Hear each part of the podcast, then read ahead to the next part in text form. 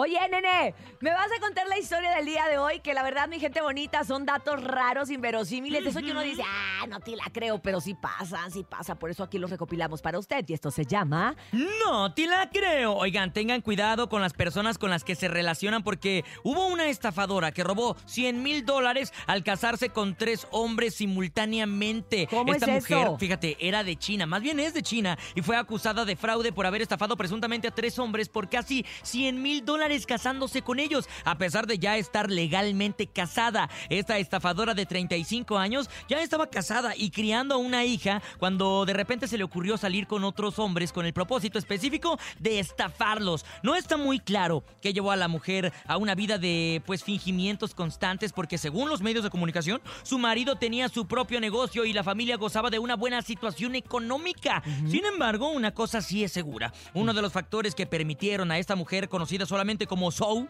es hacer malabarismos entre cuatro maridos durante varios años. Fue el hecho de que su marido real estaba siempre ocupado con el trabajo, no le prestaba atención y la mujer solamente le importaban las ceremonias nupciales porque quería cobrar los regalos, le gustaban las fiestas, le gustaba que le dieran dinero y también pues este tipo de atenciones. Oye, hizo todo lo posible para que las bodas se celebraran sin contratiempos. Contrató actores para que hicieran de sus amigos y familiares durante los festejos y al parecer nadie sospechó nada. Incluso pagó a muchos de los actores para que la visitaran a ella y a sus falsos maridos a lo largo de los años para mantener las apariencias. Fíjate qué loco. Oye, qué locura. Pero lo más loco de todo esto es que sí le salió. ¿Sí? O sea, obviamente después eh, la descubrieron, pero durante algunos años ella pudo mantener esta triple, Se la compraron. cuádruple vida. Se la, compraron, Oye, imagínate. y solamente fueron 100 mil dólares lo que, lo que les quitó, pero no estamos sumando cuánto costó la boda a los maridos, cuánto, porque ni modo Y los que ella- regalos, los, regalos que le dieron, como ella decía, ¿qué hacía con esos regalos? O sea, le pagaba al actor y le pagaba también para el casas, regalo. tres Oye, casas. ¿Cómo le hacía? Yo con trabajos puedo atender a una. Y ¿Cómo le hacía esta la señora? ventaja Y esa ni es de que, foco ni nada. de que en Hay sobrepoblación. Sí. Entonces, entre tanta gente, pues ahí ni cuenta te das.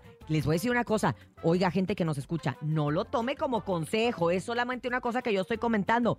En esta ciudad se presta para eso. Ay, O sea, porque en un pueblo chico, en una ciudad chica, pues todo el mundo se conoce y todo el mundo sabe quién Pueblo anda con chico, quién. infierno grande. Pero en estas ciudades tan enormes, imagínate, puedes tener, pues no sé, un novio en Ecatepec de- y otro en Interlomas, pues no se Y van a otro en topar. Naucalpan. Otro en Naucalpan. No, Naucalpan igual con Interlomas. Sí, Sí, puedes sí. ahí chocar. Espérame Ay, no tantito. Uno en Toluca y otro en Querétaro. En esa, Ándale, en esa. otro en Toluca, otro en Nesa y tal vez, no, en Xochimilco, no te des tan Ah, lejos, vete a Xochimilco. sí. Pero no Xochimilco. sería tan fácil, ¿sabes? Porque en China todos se parecen, entonces sí la tenían más complicada. Pero ya. ¿a poco lo- no crees que los chinos creen que nosotros también no, no nos parecemos?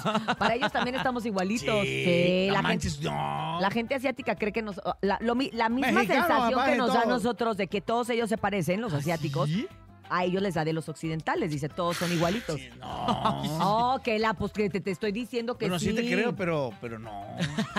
Bueno, Como Por eso lo del Maito Chan, lo del Vamos a del Maito casarnos, ahorita voy a andar buscando unas no, cuantas. mejor quédese con una. Si no pueden con una, ay, menos van a poder con Si tú estás tres. sufriendo, nene malo. Esto fue el... ¡No te la creo!